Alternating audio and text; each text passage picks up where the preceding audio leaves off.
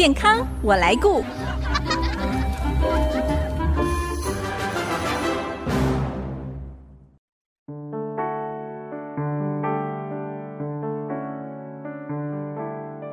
朋友，大家好，我是王淑荣，欢迎收听《健康我来顾》节目，一起关心你我的健康。说到微整形，目前是美容医学非常热门的一个项目。从早期使用玻尿酸，到后来各种填充材质的出现，对于填补皱纹、改善凹陷的脸颊跟下垂的线条都有很不错的效果。但这样的填充物质能够存留在脸上多久呢？如果时间一久，是不是就会被身体吸收代谢？又要再重打一次呢？那在追求青春的过程当中，我们到底要怎么样来选择一个安全又合适的治疗方式，也能够保留自己的独特之美？今天我们很高兴邀请到美的整形外科诊所，也是整形外科专科医师杨玉丽院长来跟大家分享这个脸部微整形的相关资讯，特别是玻尿酸方面的应用，帮助大家有更多的了解。我们先欢迎杨医师，杨医师您好，双姐好，各位听众大家好，我是美的整形外科诊所杨玉丽医师。杨医师，通常我们年龄越长，就会在意到自己脸部老化的问题，但是我们知道脸部老化不只是表面的除皱哦，其实它也关系到我们内部内在结构的一些改变，像会引起的凹陷下垂，是不是？对，一般人只看到表面的变化，他只看到脸部啊下垂凹陷，但实际上呢，它是从啊内部整个改变，那才造成这外部的变化。那脸部的结构上，内部有哪些东西？除了皮肤，它下面有脂肪，脂肪的下面还有肌肉跟筋膜，那最下面还有骨架、骨头。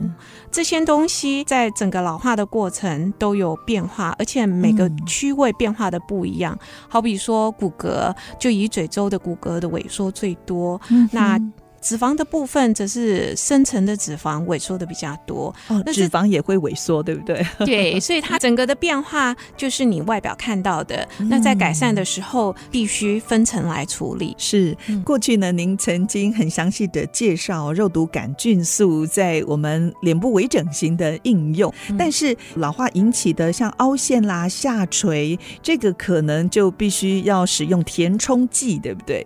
那目前在市面上有哪一些常见的脸部填充剂呢？嗯，我们可以简单来分成三类啊。嗯、第一个是纯粹的填充剂，像玻尿酸跟胶原蛋白；另外一种就是同时具备填充效果和胶原蛋白再生的刺激效果，嗯，像精量瓷和伊莲丝。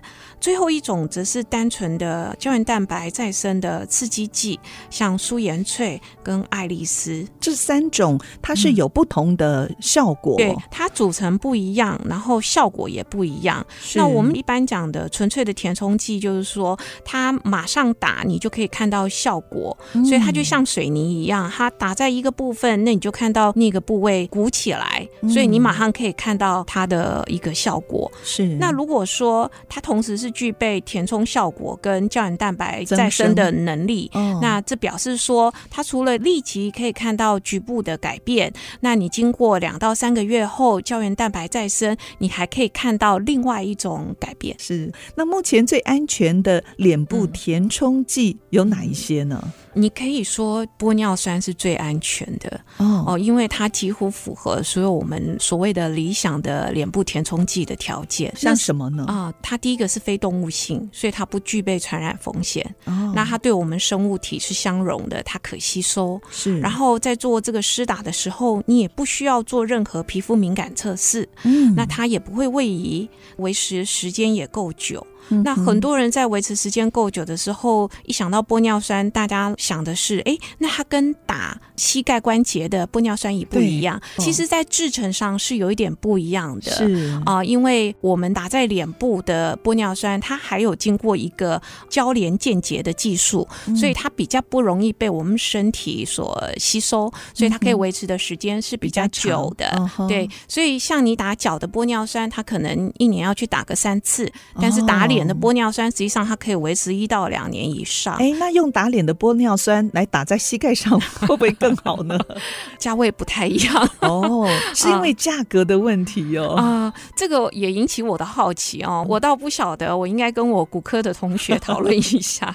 是、呃，那我们刚才讲它这几个优点，那其实还有一个最重要的优点是它没有恢复期，然后它其实是可逆的，副作用少。什么叫可逆？实际上玻尿酸不管是打到皮肤，或者是打到脂肪层，它实际上如果真的不是一个很好的施打，嗯、你也可以使用玻尿酸溶解酶，将它马上溶解掉。哦、当然，我们尽量不做这样的步骤，嗯、但是实际上它是一个可逆的，是可逆的，对，不会说打进去就拿不出来了。对，对。那玻尿酸目前上市的时间已经超过二十年了。玻尿酸、哦，对，所以它用在美容也是。是我讲的这个超过二十年，就是指用在美容医医美。对，所以它已经是一个几千万人次用过的一个治疗，所以它是相当安全的。刚才我们谈到的是目前最安全的脸部填充剂玻尿酸。嗯、那如果我们想要问说，哎，持续效果最久的这个脸部填充剂是什么？当然，我们还是要以安全为考量啦，对不对？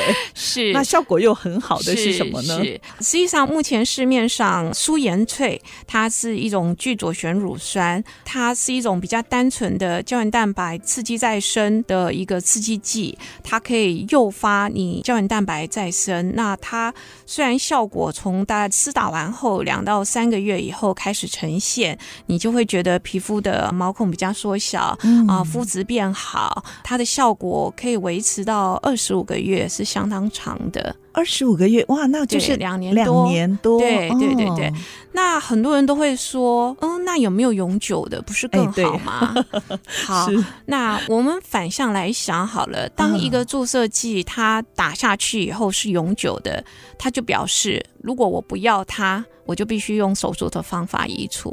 实际上，台湾是有一段时间是有可以维持永久的针剂是有的。那我的想法是比较是，就是说永久的东西，你如果要移除，那就需要手术。所以我觉得还是维持时间长就好，不要找永久的注射剂，因为你注射位置有问题，或者你后来不想要了，其实你是需要用手术来移除的。嗯，刚才您介绍这个聚左旋乳酸是最近的一种填充材质吗？啊，它的安全性怎么样呢？其实它已经上市超过二十年了。哦，有二十年了。对对对对，哦、那它实际上初期在上市的时候比较常产生的一个呃副作用是结节，结节就是有一小颗粒，哦、就是因为它的聚左旋乳酸聚集的太密集了，嗯，那所以有这些副作用。但是这个在后来的制剂里已经改善了，然后跟我们目前稀释的浓度会稀释的比较稀，那它这些问题也已经非常非常的少了。它有一个很棒的地方，就是会让我们脸部深层的胶原蛋白会再生，是不是？嗯，嗯，嗯，那它为什么会有这样子的效果呢？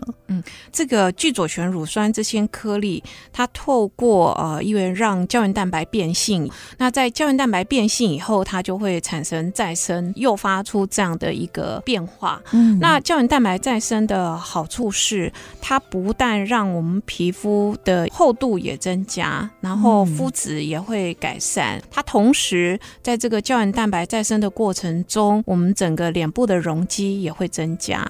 嗯、那这所产生的一个效果，就是恢复到你比较年轻的时候的皮肤状态。是，啊，但是很多人就说。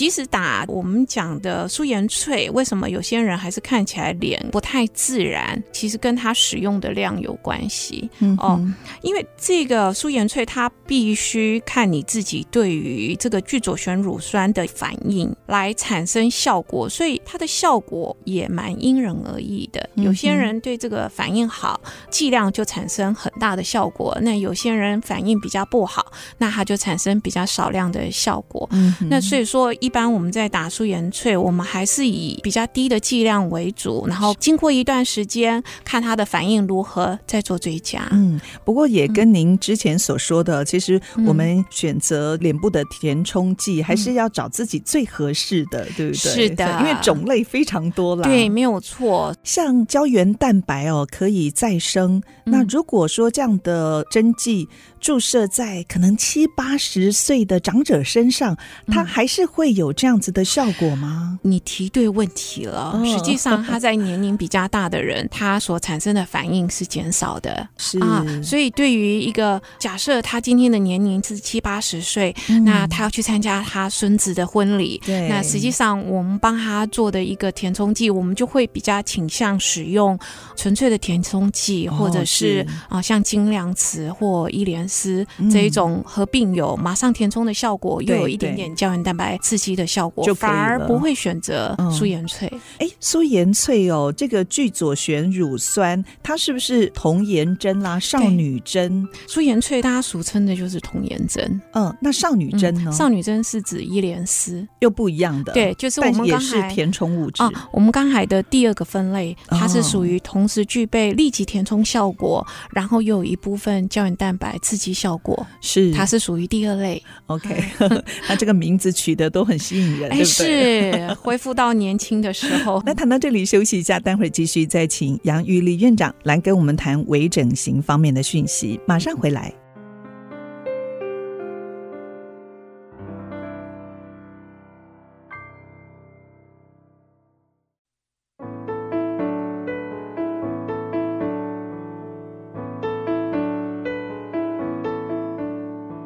迎您再回到健康我来顾节目，我是王淑荣。今天我们邀请到美的整形外科诊所整形外科医师杨玉丽医师来到节目当中，跟我们分享有关于脸部微整形方面的资讯。我想请教杨医师，您应该也接触到好多的客人，那在治疗上，这种脸部微整形回馈最好、反应最好的是哪一个呢？深受大家喜爱。我举例来说好了，其实很多。年轻的客人来是为了泪沟的问题，泪沟哦，泪沟在哪里啊？泪沟是指眼下有一个从眼角内侧延伸往下像流泪的痕迹，所以它叫泪沟。那很多人，尤其年轻人，他都是以泪沟的问题来问诊的。那他觉得说泪沟让他看起来很疲劳，这跟眼袋又不一样，对不对？是又不一样。那可是他们也常常误会了，他们也常常把眼袋以为是泪沟，所以才来找医师的。是。那我要讲的是，其实像。有的人是以泪沟问题来的，可是实际上，当我们看到他本人的时候，我们却选择做其他的治疗。嗯，那会有这么大的差异性，是因为通常我们个人在看自己的脸的时候，很容易只是看镜子里的眼周哦，那所以他并没有看到整张脸。实际上，我们在看一个人的时候，是要站到一个距离，是可以看到整张脸，是再来评估这张脸多了哪里会加分。所以我其实常常做跟病人预期不一样的治疗。嗯，哦，他来问泪沟，结果我帮他打下巴。哦，那他来问很深的法令纹，结果我帮他打嘴唇。嗯，但这样的结果，他们反而非常非常的开心，因为我帮他们就专业的建议找到他真正的问题，嗯，然后给予他超乎预期的感受。是，所以我们都会比较近距离看某一个部位，但是以整形外科医师来看，你们是看整个脸部，对不对？对，没有错。如果我们谈到 CP 值哦，那您觉得 CP 值最高的微整形治疗会是什么呢？找到对的医师，这样的回答可能会让听众一肚子火，因为跟你想的不一样。嗯，我们可能会想到什么肉毒杆菌素啦、玻尿酸等等哦。其实，对的医师给合适的建议是很重要的。对，因为如果医师看不到你的问题，他就没有办法帮你解决问题。是，所以找到对的医师才是最重要的。嗯，不过，在做微整形之前，嗯，医师跟客人之间的的沟通，还有你们的目标期望，是不是也必须站在同一线上？是，你的意思是说，医师跟客户之间其实要对平，没有错。那我们就回头来讲，那你怎么知道这是对的医师呢？哦，我们可以从三个层面来讲。是，那首先呢，在咨询的时候，他是否能帮你做一个整个脸的评估，嗯、然后告诉你你的优点跟你的特色是什么？通常你和别人差异性最大的，其实那是你的特色，应该要保留下来，对不对？是。那他是否能这样子的告诉你，在就你可以加分的地方来改善，还是他只是很相愿的依照你的要求来做治疗？嗯，这是第一个方向。那第二个方向呢，是在治疗的过程中，他是否可以透明的让你了解你所使用的所有产品？那在治疗的结果的时候，是不是跟他讲的一样？嗯、还是？说他的治疗结果，你觉得跟他说的其实是不相符合？是。那最后呢，在治疗后可能发生的并发症，他有没有充分跟你告知，嗯、而且最终还有负责？对。那对于长期的治疗计划，他是否很清晰还有明确？嗯、那下次你在治疗的时候，他还记不记得你？这些都是你可以观察的重点，是很好的建议哦。嗯、那在之前呢，杨医师您也介绍了好多。微整形的治疗方式哦，可以利用一些针剂啦，或者是用一些填充剂，这些治疗大概会需要多久时间呢、啊？肉毒杆菌素的治疗其实只需要几分钟就好了，嗯、它也没有恢复期，然后效果大概三到七天你就看得出来。嗯，它维持的时间可以维持到四到六个月。是，嗯，那如果是脸部填充剂的治疗，它才需要稍微多花点时间，也大概十几二十分钟就可以做完了。哦、是，那其中除了舒颜翠跟爱丽丝，它是需要三个月以上胶原蛋白刺激以后才看得到效果。嗯，那其余的像玻尿酸。尽量吃伊莲丝等，它都是治疗完后马上你就可以看到效果了，填充的效果是。哦、那副作用呢？比较常见的就是淤青，还有局部的肿痛，通常都是很轻微的。哦，比较淤青哦，呃、是。其实现在大部分的注射是使用钝针，它产生淤青的情形也比较少。钝针是什么？哦，钝针就是一般的针是很尖的、尖锐的。哦、那所谓的钝针，它的最前头它是一个圆形的，它针的出口是在侧面哦，所以呢，它在前进的过程中就比较不会伤害到血管。是是，嗯、特别脸部的血管哦，非常的细微，对不对？对，所以相对是比较安全的。嗯、那。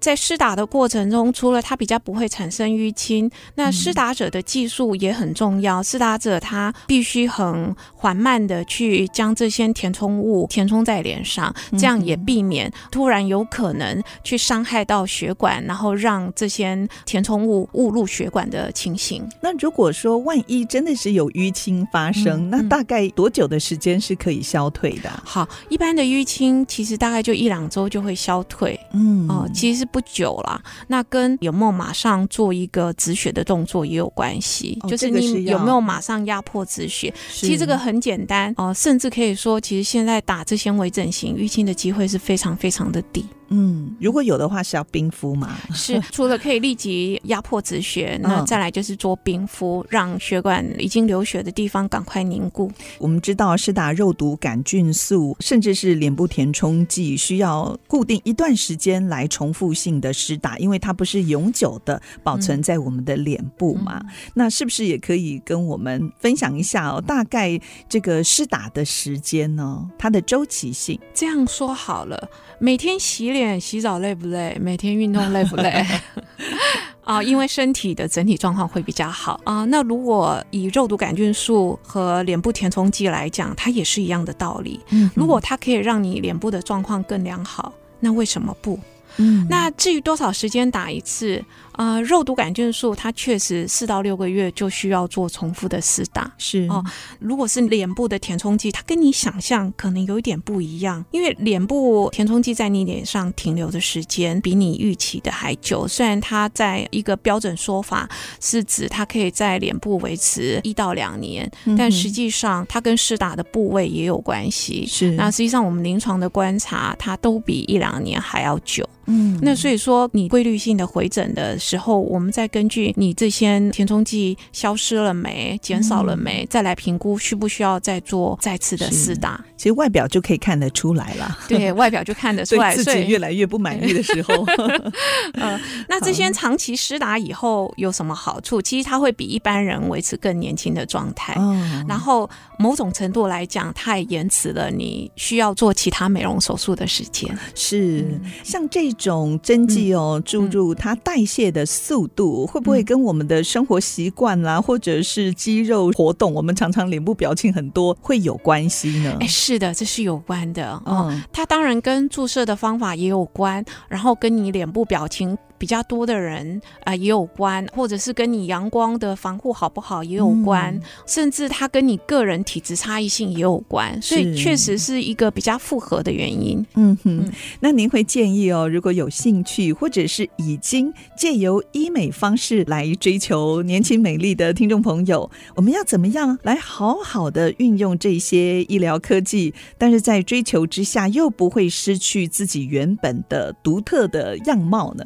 首先。先啊、呃，年轻跟美丽是两个不同面向的追求。嗯，你要的是哪一种？是两个都要呢，还是其实你只是要年轻，或只是要美丽？那实际上这在我们的判断上是两个不同的做法，也很不一样，做法不太一样。对啊、嗯，然后再来，你是否很深刻的了解自己？跟别人差异性大的是特色，不是缺点。你要先看到你的优点跟特色，才调整不足。那每一个人必定有你自己。独特之美。如果你没有把你自己的优点、独特之处找到，那实际上你在做这个变化的过程，就可能失去了自己。嗯，那最后。